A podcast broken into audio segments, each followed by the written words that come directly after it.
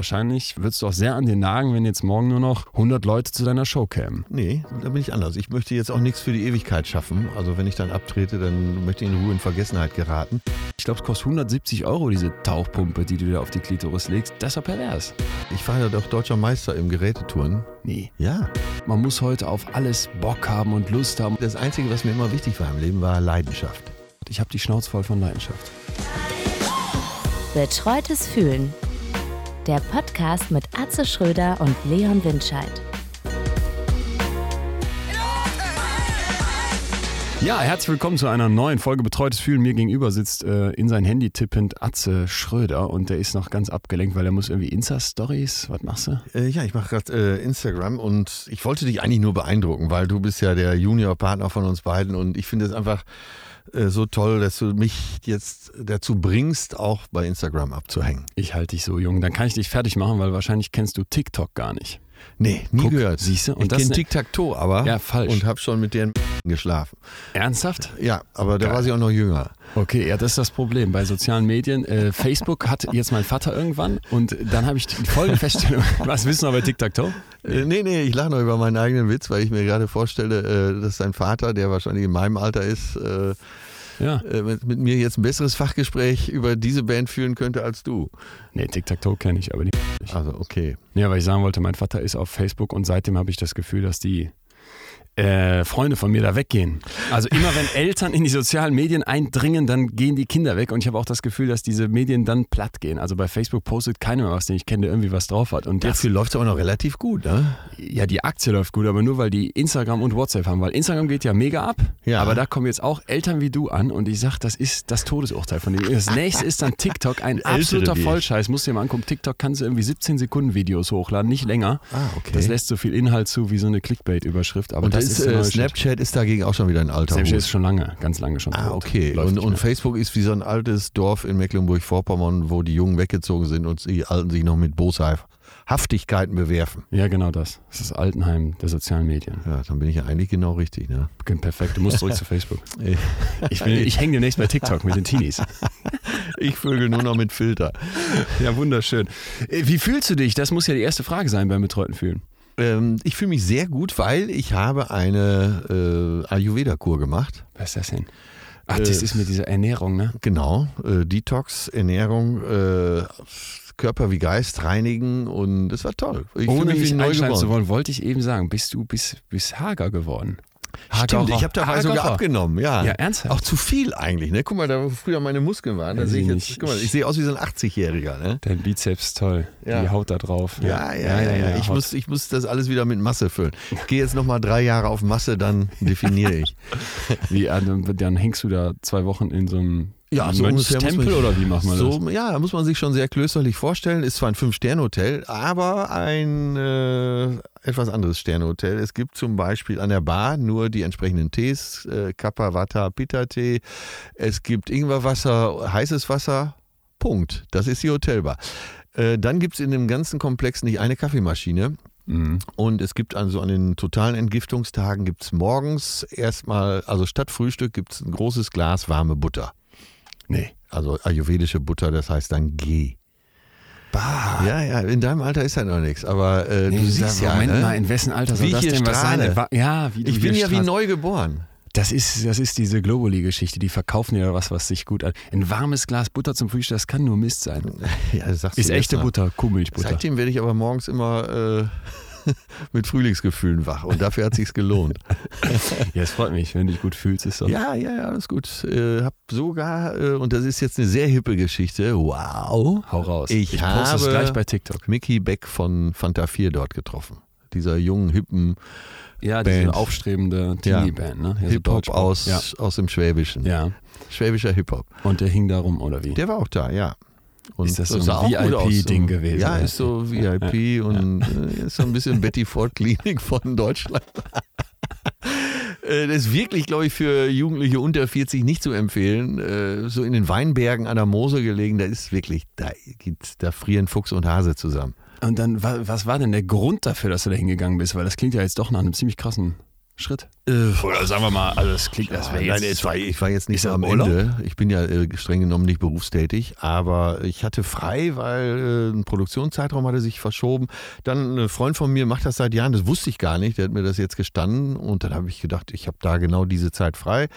Hab angerufen, habt ihr noch einen Platz frei, bin dahin und ähm, neue Sachen interessieren mich ja immer. Ich mache ja gerne mal jede Klappe, jede Tür auf, um zu gucken, was dahinter ist. Und in diesem Fall war es so, dass es mich begeistert hat und ich wahrscheinlich jetzt einmal im Jahr das machen werde. Damit das äh, war ungewollt, weil ich wusste gar nicht, dass du das da gemacht hast, stößt du uns die Tür auf zu unserem heutigen Thema Leidenschaft. Ja, und da sieht man mal wieder, es gibt keine Zufälle. Nee, es gibt keine Zufälle, aber wenn du jetzt sagst, das wäre jetzt für dich so der, der Startpunkt und du willst es einmal im Jahr machen, neues Hobby, neue Leidenschaft. Ja, schon Leidenschaft. Äh, also schon zeitlebens äh, mein Thema gewesen, Leidenschaft. Und insofern kommt mir dieses Thema genau richtig aufs Tapet. Weißt du eigentlich, was ein Tapet ist? Ich sag das auch immer, aber ich weiß nicht. Äh, es ist der Belag, früher war es der Belag eines Konferenztisches. Ne, früher hatte man so gerne mal grünen Filz auf dem Konferenztisch, damit Ja. das etwas abgedämpft Das ist auf dem Billardtisch. Und das genau, und das ist das Tapet. Und wenn man sagte, dieses Thema kommt aufs Tapet, dann hieß es, es kommt auf den Konferenztisch. ah, ja, ja. Ja. Und viele sagen ja, es kommt aufs Tablett, aber es ist eben das Tapet. Das ist, der, das ist, glaube ich, ein ganz wichtiger Generationenunterschied auch wieder. Du lernst von mir so einen Scheiß wie TikTok kennen, braucht kein Mensch, gibt es in fünf Jahren nicht mehr. Und ich lerne von dir die Erklärung, woher diese Beschreibung Was auch kein Mensch braucht. Ne? Äh, Wie gesagt, ich sag's öfter, ohne es zu wissen. Ich bin so ein Halbwissensmensch, damit laufe ich ganz viel rum und das wäre jetzt so ein Punkt gewesen, wenn mich einer gefragt hätte, was meinst du eigentlich damit, wäre mir klar gewesen, was ich meine, wo es herkommt.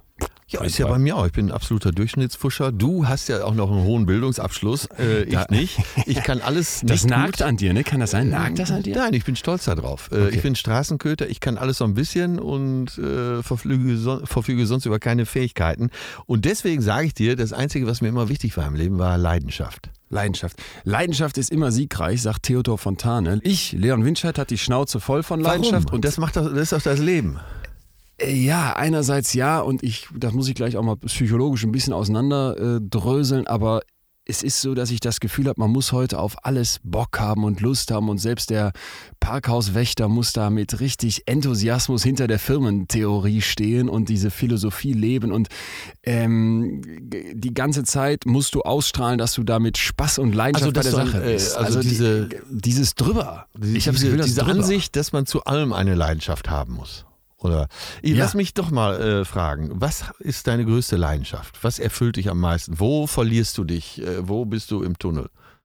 Für dich ist das ein alter Hut, aber für mich ist das ja ein ganz neues Ding, dieses auf die Bühne gehen. Ich bin jetzt seit, seit letztem Herbst auf der Tour ne? kann und mit so einem psychologischen Vortrag. Also es ist kein, kein Comedy, sondern es ist, es ist im Prinzip ein Science Slam, es ist Wissenschaft, äh, aber doch so verpackt, dass man mir anderthalb Stunden, würde ich sagen, folgen kann, was ich zumeist daran ausmache, dass die Leute nicht gehen. Ne? Ich, das ist jetzt noch nicht mit Standing Ovations, aber es gibt am Ende Applaus und dieses, Das ist, also das, das ist der, das macht mich fertig, da, dafür stehe ich auf. Das ist der Kompass für eine Veranstaltung, äh, dass die Leute da bleiben und sich dafür interessieren.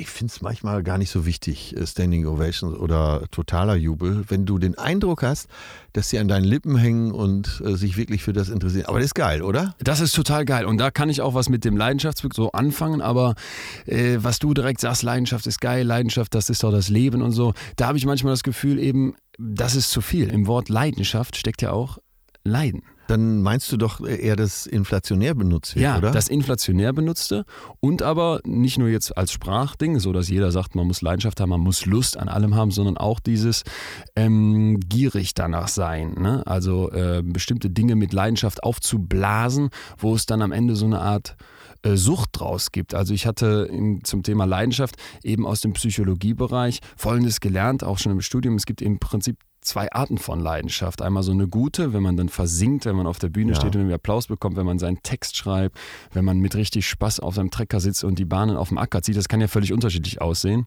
Aber dann gibt es auch eine schlechte, so eine obsessive, eine süchtige Leidenschaft, wenn du dann plötzlich deine Belohnung, deinen Selbstwert so aus diesem Äußeren ziehst, aus den Umgebungssachen, die so deine Umwelt bilden. Und da ist für mich so ein gutes Beispiel ähm, Jan Ulrich, ne, der bestimmt ein Ja. fantastischer Leidenschaft, äh, leidenschaftlicher Sportler war und dann irgendwann aber äh, aus dieser Gier heraus für Medaillen, für mehr, für Erfolg angefangen hat zu dopen und gesagt hat, ich schmeiß diese sportlichen Prinzipien komplett über Bord. Und jetzt hole ich mir daraus den Kick. Und da glaube ich, wird es dann zu viel. Kennt denn die Psychologie eben genau diese Abgrenzung? Ja, es gibt diese zwei Arten. Also es gibt, äh, es gibt eine gute Leidenschaft, eine erfüllende Leidenschaft und dann eben diese obsessive, die, die drüber ist. Und das, das eben zu unterscheiden ist ganz wichtig und ähm, sich dann nicht in diese Obsessive reinzubegeben, ist, glaube ich, die Kunst, weil Leidenschaft fängt immer erstmal positiv an und mit, mit etwas, wo du dann dich drin versinkst, wo du dann in so einen Flow kommst und Ja, dich verlieren ja. kannst. Ja, ich meine, klar, im Leistungssport, das war ja jetzt ein Beispiel, eben Jan Ulrich, geht es ja eben um Leistung auch. Ne? Genau. Das kann, Aber er geht ja irgendwie immer, oder nicht? Also wenn, wenn du jetzt sagst, so Applaus ist das, was man dann haben möchte mit so einer Veranstaltung, äh, du würdest dich doch wahrscheinlich, würdest, dich, würdest du auch sehr an dir nagen, wenn jetzt morgen nur noch 100 Leute zu deiner Show kämen. Äh, auch nee, wenn die klatschen. äh, Nee? Nicht, nee, äh, da, äh, echt? da bin ich anders. Ich möchte auch nicht das, äh, ich möchte jetzt auch nichts für die Ewigkeit schaffen. Also wenn ich dann abtrete, dann möchte ich in Ruhe in Vergessenheit geraten. Nee, das macht nichts nichts mit mir. Ich freue mich, wenn der Plan funktioniert. Äh, ey, dass wir mal einen Punkt finden, wo ich, sagen wir mal, rationaler bin als du. Ja. Äh, macht nichts mit mir. Wenn ich eine große Halle spiele, mal- wir sind jetzt gerade in Köln, äh, Köln Arena, dann äh, komme ich von der Bühne und freue mich, dass es funktioniert hat. Wie Aber viel es- sitzen dann da? 12.000. sagen wir. 12.000. Ja, Da und dann 12.000, die dir anderthalb Stunden so zuhören und am Ende ausrasten. Oder zumindest. ja, ja, oder, doch. Ja, oder der größere Indikator ist ja noch, wenn beim nächsten Mal wieder so viele Karten gekauft werden. Ne? Also Ja. die, die Karte, die Leute stimmen ja mit den Füßen ab. Nein, aber äh, um ehrlich zu sein, es macht nichts mit mir. Das ist, äh, ich freue mich, dass der Plan funktioniert hat und das, was ich mir ausgedacht habe, äh, also das, äh, das Herzblut und der Schweiß äh, und der Fleiß, den ich da reingesteckt habe, funktioniert haben. Nee, aber ansonsten macht das nichts mit mir. Weißt du, was mir am meisten Spaß macht? Damit habe ich, wenn ich segeln war, habe ich immer alle Leute, die so, gerade Männer, die dann an Bord kamen, äh, mit der Frage oft tagelang beschäftigen können, was ist deine Leidenschaft? Was macht dir am meisten Spaß? Und du glaubst nicht, Männer in meinem Alter, wie die schon ewig sich nicht mehr Gedanken um sowas gemacht haben, weil die in ihrem Beruf so eingespannt sind, weil Ja. die vielleicht ihr Unternehmen so nach vorne Ja. gebracht haben, äh, dass das das Wichtigste war. Äh, Kinder sind schon groß, frisch verliebt ist man auch nicht mehr. Und dann saßen die oft tagelang überlegt, was macht mir denn eigentlich Spaß? Was macht mir eigentlich so richtig Spaß? Und dann habe ich die immer durch meine Leidenschaft entlastet. Ich habe denen gesagt, am meisten Spaß macht mir, mit Kumpels, also Männer wie Frauen, zusammenzusitzen und einen kleinen zu trinken. Also jetzt sich nicht äh, völlig Ja, abzuschießen, sondern so Gemütliche, kein Termin in Aussicht und leicht Genau. einsitzen. ja, schön den Glimmer im Kopf und die Welt untereinander aufteilen. Das macht mir am meisten Spaß. Wenn du jetzt äh, sagst, du hast da so, das ist ja wieder das, das Schöne, du hast diese Weisheit dann aus der, aus der Erfahrung und, und für mich ist da, sind da noch ganz viele Fragezeichen an diesem Leidenschaftsbegriff, ne? weswegen ich auch direkt erstmal sage, ich habe da wirklich so ein bisschen, das steht mir ähm, Oberkante, Unterlippe, so nach dem Motto, ähm, was würdest du machen, wenn du jetzt in, in einem Jahr sterben müsstest? Ah, Heute in einem Jahr bist du weg. Was machst du bis dahin? Äh, Würdest du das genauso machen, was du gerade sagst? Du kannst dich jetzt nicht jeden Tag hinsetzen mit deinen Freunden und einen glimmern. Also Doch, dann würde ich das machen. Doch, das dann würde ich jeden Ja. Tag mit äh, verschiedenen Freunden einen reinschrauben. Jetzt nach einem halben Jahr gehst du, sackst du ab in so eine Alkoholikerdepression, da bist du völlig fertig. Also aus psychologischer Sicht geht das wahrscheinlich drei Monate. ich würde bin dir kein damit- Suchttyp. Ich habe Nee. das Glück, kein Suchttyp zu sein. Und äh, nee, ich würde auf jeden Fall versuchen, einfach äh, jeden Tag eine gute Zeit, äh, so ähnlich aber wie trinken und segeln, äh, also die Sachen, die mir Spaß machen, mit Freunden zu machen. Bei mir tatsächlich immer mit, mit Leuten zusammen. Menschen anderer. Und mit meinem Patenkind, die ist ja mittlerweile auch schon 25, äh, kann ich auch, jetzt wo wir in Köln sind, komme ich da auch nochmal drauf. Ich habe mit der schon mal hier äh, sechs Stunden am Ring im Straßencafé gesessen und wir haben uns sechs Stunden vorgestellt, was die Leute gerade denken, die an uns vorbeilaufen. Solche Sachen könnte ich mir auch, also es muss nicht zwangsläufig immer mit Rausch zu tun haben. Also irgendwie auf den Baum gucken. Ja. Und das hatte ich jetzt zum Beispiel bei Ayurveda auch, dass ich nach ein paar Tagen so weit war, dass ich dann da im Weinberg irgendwo auf der Bank am Hochsitz sitzen konnte und einfach zwei Stunden mal ohne aufs Handy zu schauen, ohne, und du weißt, wie handysüchtig ich bin, Ja. äh, ohne zu lesen, ohne Ablenkung, einfach da sitzen konnte und mir, und mir die Berge angesehen habe.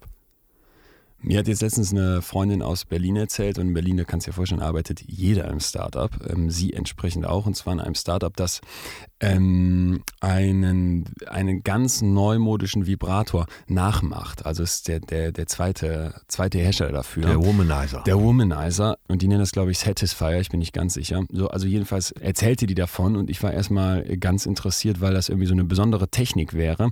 Erfunden von einem Typen irgendwie ähm, 66 Jahre alt aus Niederbayern, so ein Tüftler und funktioniert mit dem Prinzip einer ähm, Aquariumpumpe. Und ich hatte früher ein Aquarium und auch eine Aquariumpumpe. Ne? Und diese Pumpe. Hast du die damals aber nicht sexuell für dich eingesetzt? Nee, hätte ich die Idee gehabt, der hat jetzt irgendwie das millionste Teil verkauft. Also, also das ist dieses Schotter. Prinzip vom Womanizer, wo Womanizer. Unterdruck erzeugt wird. Du bist im Bilde. Also es legst du irgendwie auf die Klitoris und dann wo wird unser einer früher noch mühevoll mit, Wo du richtig- mit Mund genau. saugen musste. Ja, aber, da, aber genau das war dann der Punkt, weshalb ich da aber beim Thema auch, auch schon in dem Gespräch dachte, ey, da läuft was schief. Äh, du hast also dann jetzt eine Aquariumpumpe verpackt in so einem Ding, was ein bisschen aussieht wie irgendwie eine kabellose Maus aus den, aus den 90ern von einem besoffenen Japaner erfunden. Ja. Dann legst du das auf die Klitoris und diese Pumpvibration bringt die Klitoris in Eigenschwingung, was in maximal kurzer Zeit zu einem kolossalen Orgasmus führen soll. Der Erfinder sagt mit 98% Präzision. Ich frage mich, was Ja, da ja, die Präzision geben, ist. äh, Also, Orgasmusgarantie. Ne? so in etwa. Kannst dann wahrscheinlich zurückschicken, wenn nicht. Und, und da habe ich doch dann gedacht, dieses, da wieder dieser Leidenschaftspunkt, wo ich sage, ne, habe ich keinen Bock mehr drauf. Wenn die Leidenschaft de- des Sex. So, wenn sie der zu verfügbar wird. Zu verfügbar, aber vor allem in so einer Art von, das ist für mich so Kapitalisierung vom, vom Orgasmus. Und dann? Ökonomisierung auch, ne? Ja. Ja, ja, natürlich. Ich fand das auch ganz schlimm übrigens. Schön, dass du das ansprichst. Ich fand es ganz schlimm, dass äh, diesen Spruch eben äh, mit Orgasmusgarantie. Ja. Was nützt ein Höhepunkt, wenn er dir garantiert wird? Von einer Aquariumpumpe. Und das In von Sekunden. Einer, von einer gebrauchten Aquariumpumpe, wo eben noch irgendwelche Guppies. dran genuckelt haben. Ja, aber äh, ne, da, da war so für mich auch wieder dieses, dieses wo so, für, wo so für mich am, am klarsten wurde, diese Gier nach Leidenschaft, diese Gier nach Lust und hey, wir rennen hier alle mit der Lustflagge durch unser hedonistisches Leben, das wurde da so, so auf den Punkt gebracht. Also diese, der, der Vibrator hat für mich den Nagel auf den Kopf ins Brett gehauen, wo ich so dachte, ey, hier geht Ja. mit der Leidenschaft gerade was schief. Stimmt, stimmt, stimmt. Da muss ich mir aufschreiben. ey. Das schreibt. Womanizer. Kannst du. Äh. Womanizer oder Satisfy. Ich mache direkt Werbung für beide, weil die Freundin Ja. ist total nett von mir. Und ähm, die redeten dann natürlich auch ganz offen darüber, was dann, ich bin 30 und ich dachte, ich bin ja ganz offen und locker und lässig und cool und jugendlich, aber das brachte mich dann in Verlegenheit, wenn du dann da mit vier Mädels oder so darüber redest, wie so ein Teil funktioniert und das dann in aller Offenheit war ich selber ein bisschen, bisschen irritiert. Ja, das ist tatsächlich so, ne, dass wenn es so verfügbar ist, also ich meine in den Org- Orgasmus selber, äh, wenn er so verfügbar ist, äh, verliert er wahrscheinlich an Wert, oder? Gehe ich ganz schwer von aus. Ist eigentlich wie mit allen Sachen. Dann ist es ja nur noch Sport. Also Äh, der erste Schuss Heroin wird dich durch die Decke treten und nach dem fünften, ne, genau, ist es gut, dass wir den noch nicht hatten. Gut, dass wir den noch nicht hatten, aber es, das, das ist meistens so, dass du, wenn du die in diese Extrembereiche gehst und ich unter, vermute jetzt auch mal, dass so ein Orgasmus ganz anders ist oder extremer ist als irgendwie ein natürlich hervorgerufener, so nenne ich es jetzt mal, Ja. ähm, dass das Veränderungen in dir Da auslöst. passt jetzt natürlich der alte Spruch, was ist der Unterschied zwischen äh, Selbstbefriedigung und GV? Äh, weiß ich nicht. Beim GV lernt man mehr Leute kennen. Und das Ja, ist natürlich auch ein Punkt. Nein, und in, bei Trainspotting, in dem Film Trainspotting, wollen sie am Anfang erklären, wie Heroin wirkt beim Ja. ersten Mal. Und da Ja. sagt er, stell dir den besten Orgasmus vor, den du jemals hattest, nimm ihn mal 1000 und du bist noch nicht mal nahe dran. Ja. Und ich glaube, jeder, der nicht in dem Moment gedacht hat, ich glaube, ich muss das mal probieren, ist kein fühlender Mensch. Und wie kann ich dir jetzt kommen und dann sagen, ne, Leidenschaft, wir waren sofort, du warst sofort Feuer und Flamme, sagst Ja. du bist ein Leidenschaftsmensch. Und ich sage ja auch, ich sage ja auch grundsätzlich Leidenschaft, klar, ne? äh, das kickt Dopamin in dein Hirn, das fühlt sich erstmal geil an, das lässt dich versinken, das fühlt sich gut an. Tolle Sache, aber dass du jetzt den Heroin-Orgasmus, den du da gerade beschreibst aus dem, aus dem Film, äh, dass der jetzt irgendwie gleichzusetzen sein muss mit einer, ich glaube, es kostet 170 Euro, diese Tauchpumpe, die du da auf die Klitoris legst, das ist, das ist doch pervers. Da ja, was schief. ja äh, es, ich glaube, äh, zur erfüllten Leidenschaft gehört eben auch das Versagen. Dass du, habt ja eben gesagt, dass ich jetzt auf einen dreiwöchigen Segeltrip gehe, wo es Tage gibt mit Flaute, es wird Tage geben mit Sturm. Es wird wahrscheinlich richtige Scheißsituationen geben, wo man sagt, lieber Gott, äh, wenn du mich noch einmal davon kommen lässt, dann mache ich das nie wieder. Und das gehört für mich eben auch dazu. So ähnlich wie bei der Askese. Ähm, wenn du eh nichts zu essen hast, und im Südsudan um dein Überleben kämpfst, ist Askese, glaube ich, keine Herausforderung, Ja. weil es ist eh nichts da. Aber zur Askese gehört der volle Früh äh, Kühlschrank und äh, zum Verzicht gehört eben die, auch die Verfügbarkeit. Total. Ja, Und, und, und auch noch so ein Ding, ähm, weil ich immer das Gefühl hatte, so das Wichtigste, was ich bei mir in der Firma, ich bin ja auch Unternehmer und wir haben also, wir sind 36-köpfiges, 40-köpfiges Team, das wechselt immer so ein bisschen je nachdem, wie viele Aushilfen da sind. Und ich habe vor allem dann bei den Leuten, die bei uns fest sind und so das Gefühl, da ist eine unglaubliche Leidenschaft da, die haben Bock auf unser Projekt und diese Leidenschaft kam mir so vor wie das, was ich am meisten pushen muss, was ich vorantreiben muss. Ja. Und ja, warte, Moti- warte, durch warte. Motivation. Ja, genau, warte. Aber jetzt las ich dann von Jeff Bezos, Amazon-Chef, bietet dir jedes Jahr einmal in so einem Schreiben 5000 Dollar, wenn du gehst. Sofort. Gibt er dir Cash in die Hand, ne? Wo ich dachte, ey, ist Für ja seine Mitarbeiter? Ja. Für alle Mitarbeiter, dachte ich bei Amazon. Dann dachte ich, das ist ja genial. Damit sortiert der ja sofort alle aus, die nicht mit Leidenschaft dabei sind. Ja, So, aber dann ne, auf den ersten Blick unternehmerisch genial und wahrscheinlich macht es auch aus unternehmerischer Sicht total viel Sinn. Aus Sicht dieser Person, aus Sicht des einem selbst, der vielleicht dann auch Arbeitnehmerin, Arbeitnehmer bei Amazon ist, dachte ich, wieder pervers. Wieder pervers, weil Leidenschaft, klar, ist das eine, aber dieses, du zwingst ja dann den, die Leute, sich einzugestehen, ihnen selbst einzugestehen, dass sie nur da sind bei Amazon, weil sie das total lieben. Also du, ich finde, das hat so was Sektenhaftes, weil du so stringent aussortierst. Ja, so Das läuft das ein übrigens bei unserer Agentur auch. das ist auch eine Sekte. Ja, gut. Äh, ganze- ja, aber das ist ja ein schmaler Grad. Du bist mehr Unternehmer als ich, aber ähm, Motivation ist ja immer ein schmaler Grad. Hm. Also äh, Jürgen Klopp mal zu nennen als äh, wahrscheinlich einer der Großmeister der Motivation. Wenn der immer wieder diese Kabinenansprache, "Oh, Leute, und heute geht es um euer Leben Ja. und denkt an eure Familien, die sind heute hier, die beobachten euch auf dem Spielfeld und ne, das äh, funktioniert ja sicher ein paar Mal, aber beim 20. Mal denkt auch der erste Verteidiger, äh, der kann mich mal. Schnauze voll. Ich höre jetzt Musik oder ja, das, aber ich habe tatsächlich, so wie du das schilderst mit der Leidenschaft, so habe ich das noch nicht gesehen. Sehr interessant. Klar, wenn äh, eine Leidenschaft war für mich immer was Positives. Also eins der eins der besten Wörter, die ich kenne eigentlich. Leidenschaft. Das habe ich immer mit was Positivem gleichgesetzt. Aber es stimmt, wenn, äh, wenn du das auf alle Lebensbereiche umsetzt, dann verwässert es ja auch. Äh, komplett. Ja. Also ich glaube auch Leidenschaft muss so, muss so dieses eine, diese zwei, von mir aus noch weit gebogen drei Sachen sein. Aber wenn dann, ne, Leidenschaft eben im Job, Leidenschaft beim Orgasmus im Sinne von, ich brauche die Tauchpumpe, äh, Leidenschaft, wenn die Leute ausrasten und Petitionen machen, weil die letzte Game of Thrones Folge denen nicht gefallen hat, die hat neu gedreht haben, wo ich denke, sag mal Leute, wofür habt ihr Leidenschaft? Das ist ja, das ist drüber, Jetzt drüber. äh, die Fachfrage an den äh, Psychologen. Ja. Leben wir denn in der Zeit, wo alle den Kick dauernd brauchen? Wir leben, glaube ich, in einer Zeit, wo dieser Kick eine unglaubliche Selbstverständlichkeit geworden ist. Wenn du dir mal überlegst, früher, äh, vor allem durch so Institutionen wie Kirche, so Institutionen wie Wetter, äh, ne, Kirche sagt, verzichte mal auf dieses, kein Sex vor der Ehe, mach mal Fastenzeit, Wetter sagt, verzichte mal auf Essen, weil war jetzt ein, war jetzt ein harter Winter. Das ist ja alles weg. Das Ja. ist alles weg. Ja, weil das alles heißt, immer verfügbar Weil ist. alles immer verfügbar ist und weil du von einer Befriedigung zur nächsten springen kannst. Also dieses äh, Leben nach dem Lustprinzip. Reiz ist geil. Also ich kann permanent mich berieseln, ich kann permanent mir die Dosis holen.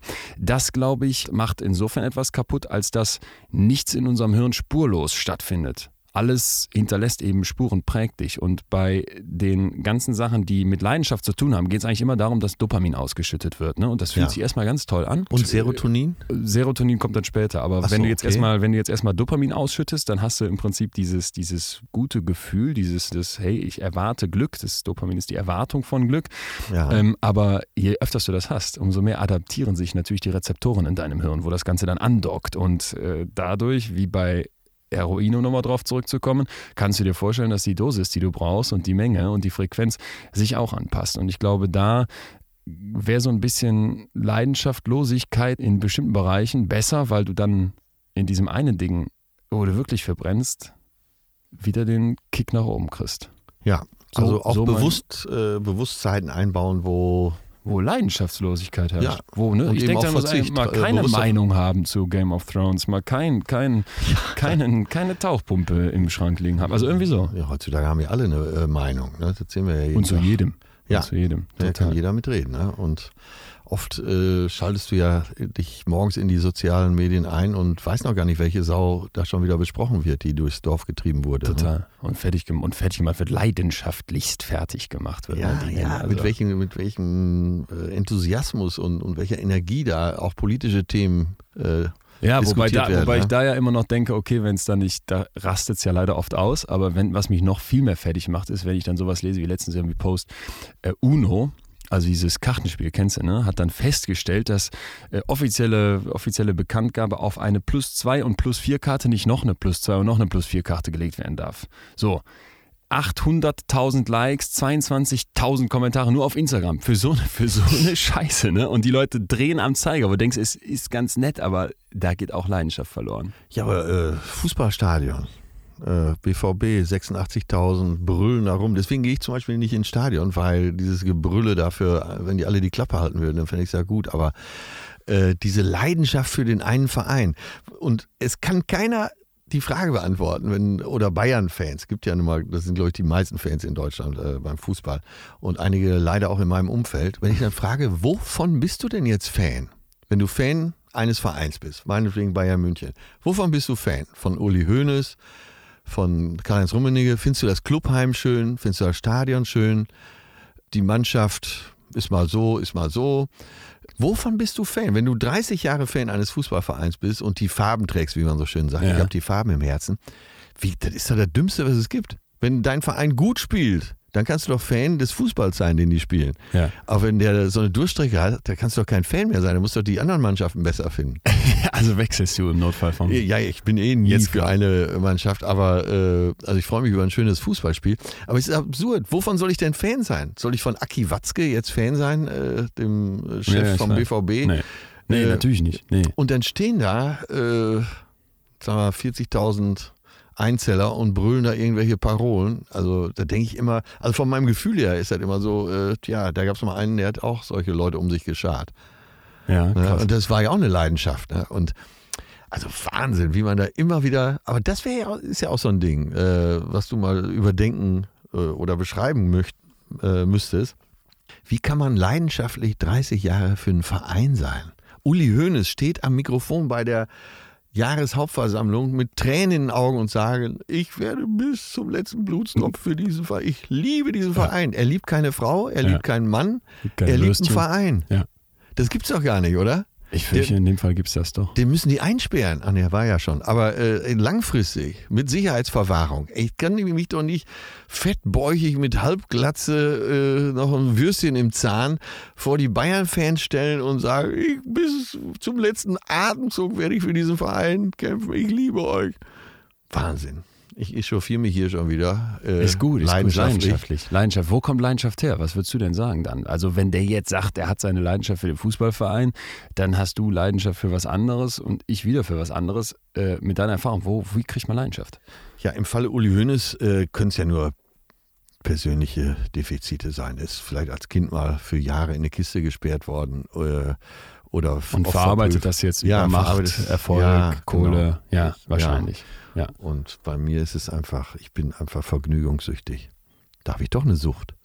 Was heißt hier, da hast du doch eine Sucht. Wenn ich dich angucke, hast du zig Süchte. Also alkoholsüchtig, hast du ja eben schon gesagt. Äh, ja, eben nicht. Bei, bei Alkohol, so. das haben wir ja festgestellt, äh, sehr punktuell, dann aber viel und eine Menge und oft. Gut. nee, aber wenn du sagst, äh, heute deine Leidenschaft ist, ist, mit, ist mit Freunden da sitzen, was machen, äh, irgendwie wahrscheinlich geteilte Zeit, hätte ich Ja. jetzt mal gesagt. Ja. Ähm, dann war das bestimmt schon was, was dich immer irgendwie erfüllt hat, aber war das deine Leidenschaft mit 30? Ich breche mal wieder runter zu mir. Äh, ja, das ging, glaube ich, schon früh los. Also ich war ja auch lange Leistungssportler, aber danach. Was warst du denn für Leistungssportler? Äh, ich war ja doch deutscher Meister im Gerätetouren. Nee, Ja, nee, ja. Ah ja? nein. Ah ja, natürlich. Das kann natürlich. ich nicht. Ja, ich war mit vier Jahren Was? schon Deutscher. Meister im Ja, Geräteturnen? natürlich. Mit, äh, direkt mit Leidenschaft oder von den Eltern hinge? Äh, gute Frage, weil, wenn du, so viel darf ich verraten, äh, ich habe zum Beispiel äh, der Vater von dem Fabian Hambrüchen, Ja. äh, der lässt mich immer grüßen, wenn ich den Fabian in irgendwelchen TV-Shows treffe und habe Vater auch schon mal wieder getroffen, das war so die Zeit von Ebert Ginger und so weiter. Und ähm, wir haben damals zusammen geturnt. Ist ja nicht Ja, wahr. ja, ja. Und äh, es ist aber eben so, äh, deswegen muss man das wirklich wollen. Klar haben meine Eltern mich erstmal ab, äh, angemeldet, als ich vier Jahre alt war.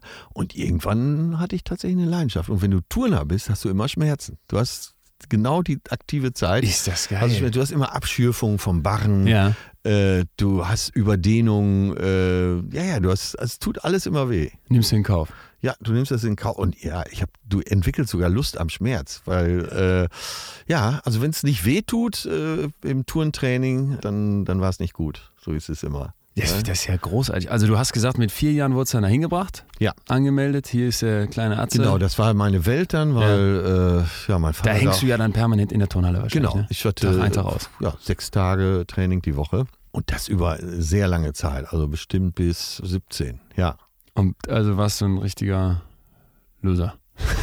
ja, ja. ja, ja. Ja, ja die- schön. Man die, kann Dorf, die Dorfjugend hätte wahrscheinlich äh, mit Steinen geworfen, nur ich war natürlich sehr trainiert und äh, Keine Chance. ein ziemlicher Hooligan. ich habe mich das letztens auch gefragt, weil du hast immer auf deinen Tourplakaten einen Bizeps, der mir Neid äh, ab, ab, ab. Ja, es sind alte Relikte aus Ja, das- aktiven aber so ist das, so ist aber das. wirklich, ich habe ja seit 15 Jahren keinen Sport mehr gemacht. Und aber ganz interessant, muss ich kurz sagen, du wirst da mit vier hingebracht von deinen Eltern und dann sagst du aber irgendwann im Laufe der Jugend ist dann doch Leidenschaft draus geworden. Ja, so um, ich würde sagen, um 11, 10, 11 rum ist da äh, Leidenschaft rausgeworden. Dann wollte ich auch zu den Turnieren. Ich wollte, ja, ich wollte ganz nach vorne kommen da in meinem Bereich. Und das ist, das ist, ist total ist ein Paradebeispiel, weil ich hatte dich ja, Ja, gefragt, ne? wie würdest du sagen, entsteht Leidenschaft? Und du, du lieferst hier gerade die, das perfekte Beispiel, ohne dass du es weißt, für die wissenschaftliche Erklärung. Denn man, es gibt ja Leute, die meinen, es gibt so Leidenschaften, die schlummern in einem.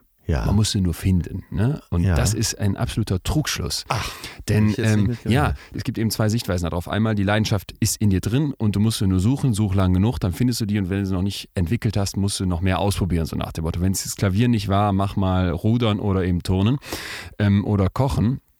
Und das ist falsch. Das ist falsch. Also richtig Jetzt ist. Leidenschaft ist Arbeit.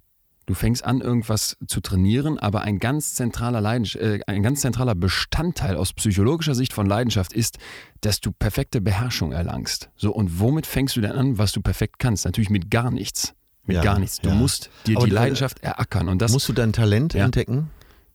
Nee, das, also sagen wir mal so, wenn du völlig, wenn du, ich, ich unterstelle mal, als du mit dem Turnen angefangen hast, war klar, okay, der Junge wiegt zumindest mit, mit vier Jahren noch keine 35 Kilo oder wie schwer man dann so ist. Wie schwer ist man mit vier? Weiß nicht, ist kein fetter Klops. So, äh, das heißt, das könnte theoretisch funktionieren. Dann war es vielleicht eh umtriebig und war es jetzt nicht völlig ungeeignet da drin. Das ist mal so der Startpunkt. Das ist mal so der Startpunkt. Das heißt, wenn du lustlos anfängst, dann wirst du ja nicht äh, Leidenschaft darin entwickeln können, weil du es irgendwann perfekt Ja, ich beherrschst. hatte äh, Lust an Bewegung. Ja. So, genau. Aber das hättest du jetzt kanalisieren können auf wahrscheinlich egal was. Und im Zweifelsfall hättest du auch irgendein Instrument spielen können, wo es richtig abgeht. Äh, Leidenschaft ist Arbeit. Also es ist Maloche. Und das finde ich, sieht man auch Ah, ganz gut in. Beziehungen. Zumindest habe ich diese Erfahrung immer gemacht. Äh, wenn dann dieses erste Verliebtsein so nach, ne, weiß nicht, wann das abklingt, bei Heiraten sagt man, nach zwei Jahren ist so dieser Peak des, des, des Kicks vorbei. Erstmal, dann sagt man wieder auf das Glück oder Unglück zurück, auf dem man vorher war. Bei Beziehungen. alte In die Traurigkeit. alte Traurigkeit. Bei einer, bei einer Beziehung, sage ich, geht das wahrscheinlich noch schneller, wenn man jetzt nicht heiratet direkt. Ähm, aber da war immer meine Erfahrung, wenn du da Leidenschaft drin halten möchtest, da musst du, musst du tun. Du musst machen und tun. Ne? Das ist, ein, ist für mich ein ganz, ganz wichtiger Punkt, weil ich glaube, wenn man auf der Suche nach Leidenschaft ist, darf man nicht hoffen, ey, ich probiere noch fünf, sechs Sachen mehr aus und horch mal tiefer in mich rein, irgendwann kommt dann was, sondern du musst dich darauf einstellen, das ist Maloche. Leidenschaft ist Ackern. Wenn man dann die Leidenschaft entwickelt, muss man ja wahrscheinlich weiter ackern, aber es fällt einem nicht mehr so schwer, weil man sich da teilweise auch drin versenken kann. Total. Also das ist noch so ein zweiter ganz wichtiger Punkt aus psychologischer Sicht, dass Leidenschaft Teil deiner Identität wird. Also es muss etwas sein, was dich, was, was dich erfüllt, wo du viel Zeit reinsteckst und auch viel Energie reinsteckst. Dann kann Leiden- Leidenschaft entstehen und irgendwann wird es also Teil von dir, weil es so eine Bedeutung für dich bekommt. Und einer der größten Leidenschaftsforscher sagt, wenn du herausfinden möchtest, was Leidenschaft von dir ist, musst du dir als erstes die Frage stellen, wer bin ich? Ja. Ne? Und das finde ich, also in den Momenten, wo ich so richtig in Sachen versinke, die ich tue, und meistens ist bei mir dann, dann eben auf der Bühne, wenn du Raum und Zeit um dich drumherum vergisst, das sind ja bei mir ganz kleine Rahmen, aber eben da Ich merke, beim, dass sich das richtig begeistert hat jetzt auf der ey, total, Tour. Ne? to- Das hat mich richtig angefixt. Ja. Richtig angefixt. Ja, da gehe ich okay. drauf und freu, ich freu, bin dann traurig, wenn ich sechs Tage nicht darf. Und sprichst du mit den Leuten auch darüber, dass, du, äh, dass sich das so erfüllt? Ja, ganz am Ende gibt es den Moment, dass ich mir ähm, alle Leute, die an so einem Abend mitwirken und gerade in diesem Kleinkunstbereich sind das viel mehr, als man denkt. Ne? Ich schreibe mir also alle Namen von, äh, von der Frau, die den Einlass macht, vom Typen an der okay, Kasse, vom, Idee. vom Techniker, schreibe ich mir alle auf den Arm, weil ich kann mir viel Text merken, aber Namen nicht. Und dann lese ich Geht die Namen so, vor, ne, um den ja. allen zu danken, weil ich stehe davon und klatsche, äh, kriege den Applaus. Aber ich weiß, da sind jetzt acht, neun Leute mit dran beteiligt gewesen. Das ist eigentlich nur ein Teil, weil im Hintergrund haben ja noch mehr mitgewirkt. Und die kriegen diesen Applaus nicht direkt zumindest. Und deswegen lese ich alle Namen vor und meistens kann ich den Leuten sagen, guckt, und auf der anderen Seite vom Arm habe ich Gänsehaut, weil ihr macht, das ist, das ist, weshalb ich morgens rausgehe. Ja, schönes Und in, und in diesen Momenten, wenn du dann da diese Leidenschaft spürst oder eben beim Texte schreiben, das merke ich auch, dann versinke ich so sehr da drin, dass ich dann manchmal das Gefühl habe, da bin ich am nächsten an dem dran, was ich bin. Deswegen fand ich dieses mit dem Identitätsding so gut bei Leidenschaft, dass man darüber feststellen kann, wer man ist. Ja, wer bin ich? Ja, interessant. Gibt es denn Menschen, die gar keine Leidenschaft haben? Ich denke jetzt gerade dran, du hast natürlich einen geilen Ja. Job, wenn du da auf der Bühne stehst. Der, genau, der ist und sowas total, so. ja. Und es gibt ja Menschen, die gehen äh, 30 Jahre sofort ans Band und äh, würden vielleicht sogar über sich selber behaupten, ich bin ein Mensch, der keinerlei Leidenschaft hat. ist jetzt, glaube ich, so dieses Beispiel, wo man immer als erstes dran denkt. Ne? Irgendwie ein Job, wo man dann sagt, wenn man einen anderen Job hat, den, den findet man total langweilig. Das ist, glaube ich, äh, ein, ein Trugschluss. Da muss man ganz vorsichtig sein, weil Ja, man kann natürlich Leidenschaft Bei aller aus, Vorsicht aus allem ziehen. Bei aller Vorsicht musst du nachschieben. Ähm, und deswegen darf man auch auf keinen Fall pauschalisieren. Natürlich klingt das jetzt so nach dem fantastischen und tollen Moment auf der Bühne, aber klar, das ist auch harte Arbeit, weißt du, weißt du besser als jeder andere. Ähm, und die wirklich leidenschaftslosen Menschen sind also meist Menschen, die sich in einer tiefen Tiefphase einer Depression befinden. Also die, die Ah, okay, die das geht Hand in Hand. Das, das geht Hand in Hand. Also äh, Depression ist ja im Prinzip der Inbegriff von Antriebslosigkeit, keine, keine Perspektive sehen, Orientierungslosigkeit. ähm, Dunkelheit, Orientierungslosigkeit und sich in diesem Moment dann leidenschaftslos zu nennen, ist tatsächlich das, was, was miteinander einhergeht. ja, Das ist tödlich im Endeffekt. Man, ja klar, man die Leute haben so, auch keinen aber- Antrieb mehr. Genau, ne? aber Depression ist eine der tödlichsten Krankheiten. Suizid passiert dann. Ja, und hat man Erkenntnisse darüber, ob in unserer schnellen Zeit mit Verfügbarkeit überall und Optionen überall, ob es äh, mehr Depressionen gibt als früher? Also grundsätzlich sind psychische Störungen auf dem, auf dem Vormarsch. Man muss aber mal sehr vorsichtig sein, weil man dann gucken muss, wie lange wird das schon erhoben. Bei Depressionen sind wir so ungefähr bei, soweit ich weiß, 6, 6 Prozent, 6,5 Prozent der Bevölkerung, die davon betroffen So sind. viel? Das ist viel, ne? Boah, das aber du bist viel. absolut in der Zukunftsbranche, ne? Also als Psychologe oder Psychologin musst du dir keine Sorgen machen, dass du nicht genug Kunden hast, ne? Ja. Traurig genug. Traurig genug. Ich kenne jetzt aber leider gerade nicht die Vergleichszahl von vor 20 Jahren, müsste ich mal nachgucken. Ähm, aber grundsätzlich ist es so, dass die, dass die Welt, in der wir leben, das sage ich immer, diese unfassbar schnelle, vernetzte digitale Welt etwas ist, wofür unser Hirn nicht gemacht wurde. Also unser Kopf hat etwas geschaffen, für das unser Kopf nicht gemacht wurde. Die Natur hatte mal eine Idee mit unserem Hirn vor 300.000 Jahren, das ist ewig her. Äh, aber das, was Kann wir daraus so gemacht haben, geht nicht mehr klar. ja, und ich deswegen- werde von dir gescholten und der äh, Lächerlichkeit feilgeboten, Niemals, nur weil ich niemals, eine Atze. besinnende Ayurveda-Kur mache. Nee, genau, das ist das, ich bin, das ist das Problem, wenn du in Münster Psychologie studiert hast wie ich, dann bist du so ein, dann kriegst du diese naturwissenschaftliche Seite der Psychologie indoktriniert, ne? Aber Ja. äh, Achtsamkeits-Apps, irgendwie Glückscoaching, mal runterkommen, ausschalten, ausbrechen, solche Ayurveda, ah, wie spricht man das genau aus? Ayurveda. Ayurveda. Das ist eine der 44 Lehren des Veda, eben Ayu. Mhm. Mhm. Meditation, Ja. da ist ja eine unglaubliche Nachfrage und Ja. das kommt nicht von irgendwo. Und für mich ist das immer dann auch Teil von Wissenschaft, wenn man es noch nicht erklären kann, warum das wirkt, heißt das nicht, dass es nicht wirkt. Ja, klar, gerade die Inder, äh, Ja. da kommt es ja nun mal her und Ja. es waren da, wo ich war, arbeiten auch viele Inder, die lächeln so ein bisschen darüber, dass wir äh, Westler natürlich immer versuchen, das rational zu erklären. Wo, wie, der, wie das funktionieren Ja, könnte das und wie die Krankenkasse was abrechnen dürfte und sowas. äh, Ja? Welche So Chemie typisch im deutsch. Kopf stattfindet. Ja. Ah. Äh, und die sagen, äh, ja, lass doch mal, lass, lass die Wolken mal vorüberziehen. Äh, Und es war einfach so. Ich kann ja nur sagen, ich kann es ja nicht durch Zahlen belegen, ich kann nur sagen, ich habe mich da sehr, sehr gut gefühlt danach und hatte den Kopf auch frei und war sehr bei mir, um den Begriff mal zu verwenden. Also ich fühlte mich sehr bei mir. So, ich fühlte, dass ich jetzt äh, so die richtige Position zwischen Himmel und Erde gerade eingenommen habe. Ja. Und es fühlt sich verdammt gut an, Ja. weil das gibt tatsächlich dann auch Orientierung, wenn man seinen Standort kennt. Ja.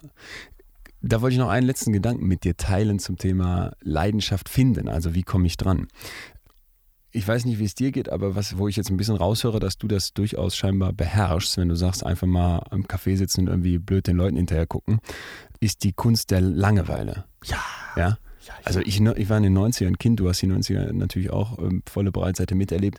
Und für mich war Langeweile so ein typisches Kindheitsgefühl. Bus kam nicht, Ja. äh, verregneter Sonntag ohne Freunde, ne, für, beim Arzt hocken, das Langeweile. Ja, Mama, Papa, alles ist langweilig hier. Ja, und, und heute? Äh, Bei, bei dem, wenn am Horizont meiner Gedanken das kleinste wirklich Langeweile aussieht, dann kann ich kann nicht mehr anders als, als Handy raus. Als ja, Handy raus. Ich, das ich, haben wir ja beide, ne? das haben wir beide. Aber ich, ich empfinde das auch nur positiv. Was? Also diese Handynummer. Empfindest du positiv? Total. Warum? Total. Ich, hab, ich kann alles googeln. Ich, ich fühle mich verbunden mit Ja. äh, vielen Leuten, Ja. äh, gerade auch mit den Freunden. Ja. Äh, Echt? Bei mir kommt auch wenig Negatives über den Weg rein. Ja, ich, ich habe das Gefühl, wenn ich morgens aus dem Haus gehe mit 19% Akku, dann weiß ich, der Tag wird ein Abenteuer. Ne? Bin ich schon fertig, bevor ich irgendwie angefangen habe. Und das, äh, das, Ja, also da fühle ich mich ja- abhängig. Da fühle ich mich abhängig. Ja? Ja. Äh, empfindest du da Druck dadurch?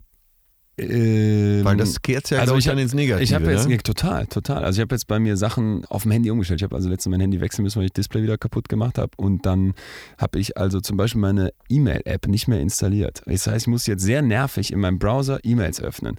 Früher ging das bei mir so, wie viel Uhr ist es? Ne? Habe ich früher auf meine Uhr geguckt, jetzt habe ich keine Uhr mehr, ich gucke aufs Handy. Dann gucke ich aber nicht aufs Handy, sondern ich gucke aufs Handy. Äh, wie viel Uhr ist es? Check die E-Mails, check WhatsApp, check Instagram, äh, steck das Handy wieder in die Tasche und weiß mir, wie spät es ist. So, und dann habe ich jetzt, hab ich Ja, jetzt, an, genau- hab ich jetzt genau angefangen, so Sachen da rauszunehmen und das äh, hilft mir total, weil ähm, sonst war das für mich genau dieser Reizüberschuss. Der- Also um ehrlich zu sein, war das Handy für mich da so ein bisschen die äh, Aquariumpumpe auf der Klitoris. Das hat für mein Hirn ein Synapsenkitzeln ausgelöst, dass ich mich jetzt zwingen muss, da so bestimmte Riegel vorzuschieben. Doch. Es gibt ja sicher auch viele Frauen, die den äh, Satisfy äh, als durchaus angenehm beschreiben. Ne? Bestimmt. Ja, Ja. wahrscheinlich. Also das auch- sind so die Momente, wo ich mich wirklich ärgere, dass ich streng genommen keine Frau bin. Ganz streng noch. Äh, Aber zum Thema Langeweile ähm, wa- war ich dann so begeistert, als ich feststellte in einer unglaublich großartigen Studie, dass ich scheinbar nicht alleine bin mit diesem Problem, Langeweile auszuhalten. Weil ich glaube, du beherrschst das tatsächlich deutlich besser als ich. Ich beherrsche nämlich ungefähr gar nicht. Und die Studie ging so. In den Professor am Weißen Kittel bestellt sich so ein Trupp von Studenten und die unterschreiben dicken Packen Papiere und als sie damit fertig sind, fängt er plötzlich an, mit so einem, Zzz, mit so einem Stromschockgerät extrem unangenehme Elektroschocks zu geben. Also Ja. richtig fies. Die so fies, dass sie nach kürzer Zeit lieber Geld bezahlen würden, als weitere Schocks zu bekommen. Das ist Teil 1 der Studie. Dann werden die Leute nach Hause geschickt, müssen wiederkommen für Teil 2. Äh, Eine Woche später oder sowas, ne? mit einer kleinen Pause jedenfalls. Der Professor steht wieder da und sagt so, diesmal keine Folter. Alles, was du machen musst, ist dich alleine in einen komplett leeren Raum für 15 Minuten zu setzen. So, des, die, der Student macht das, geht in den Raum, setzt sich an den leeren Tisch und stellt fest, der Professor hat gelogen. Der Raum ist nicht komplett leer. Was liegt funkelnd auf dem Tisch? Der Elektroschocker. Der Elektroschocker. Was machen, was machen 25% der Frauen und weit über 60% der Probieren Männer? mal selber. Ein Typ schockt sich 195 Mal in der Studie in 15 Minuten, weil wir verlernt haben, Langeweile zu ertragen. Und das ist eine sehr krasse Einsicht, denn nichts passiert. Wir haben eben gesagt, nichts, hinter, nichts hinterlässt keine Spuren im Kopf. Mhm. Aber man kann auch sagen, nichts passiert ohne Grund im Kopf. Und Langeweile, was erstmal nichts Schönes ist, es ist, ein, es ist so ein bisschen wie Schmerz. Man möchte es nicht gerne ertragen, hat auch eine Funktion, die was mit Leidenschaft zu tun hat. Ja, aber du drückst es ja auch schon negativ aus. Langeweile aushalten. Ja. Ne? In diesem Aushalten steckt ja was Negatives. Äh, weil du irgendwas äh, ertragen musst. Und ich empfinde das äh, tatsächlich nicht so. Ich kann gerne mal irgendwo eine Stunde sitzen und äh, es bereichert mich eher. Ja, das ist genau der Punkt. Dann gab es nämlich Folgestudien, die sich mit Langeweile auseinandergesetzt haben, um die Effekte zu, zu prüfen. Ne? Wenn nämlich irgendwas wegbricht, fragt man sich ja, was bricht, was verliert man denn dann? Und dann zeigt es sich, dass Langeweile eine unglaublich wichtige Funktion hat, nämlich so eine Art Korrektiv zu sein. Also wenn du etwas machst, was dich nicht erfüllt, wenn du dich auf dem Holzweg im Leben befindest, dann signalisiert dein Kopf dir das über Langeweile. Und ich glaube, dass wenn man auf der Suche ist nach Leidenschaft, das ohne Langeweile nicht geht, weil ne, Na bitte, Da na bist du bitte, na bitte, ja. Du, du findest nicht den Weg, wo du hinrennen musst, weil du. Nein, es gehört alles dazu. Äh, äh, Zum Sonnenschein gehören eben auch die Tage, wo es regnet, äh, damit du es genießen kannst. Und die Flaute geht dem Sturm voraus. Oder umgekehrt. Ja, und im Sturm sehnst du dich nach der Flaute, das kann ich dir sagen als Segler. Eigentlich schönes Schlusswort, oder? Schönes Schlusswort. Ich wünsche dir ganz viel Spaß beim Segeln. Geh mir nicht unter. Das war Betreutes Fühlen. Der Podcast mit Atze Schröder und Leon Winscheid. Jetzt abonnieren auf Spotify, Deezer, iTunes und überall, wo es Podcasts gibt. Weißt du, wovor du am meisten Angst hast im Leben? Könntest du das so direkt sagen? Im Alter arm zu sein. Ich bin ganz ehrlich. Okay, ich persönlich habe ich mich das letztens gefragt, denn ich bin der Meinung, dass es ganz wichtig ist, seine Ängste zu kennen. Und ich glaube, wenn man mit Angst richtig umgeht und eben seine Ängste anpackt, dann kann man da plötzlich Energie freisetzen, die einen in ungeahnte Sphären bringen kann. Und deswegen ist es interessant, dass du deine Angst sofort kennst. Ich kannte sie nämlich nicht sofort, musste erst mal drüber nachdenken. Lass uns nächste Woche über Angst sprechen. Ja, ein gutes Thema, wirklich. Top.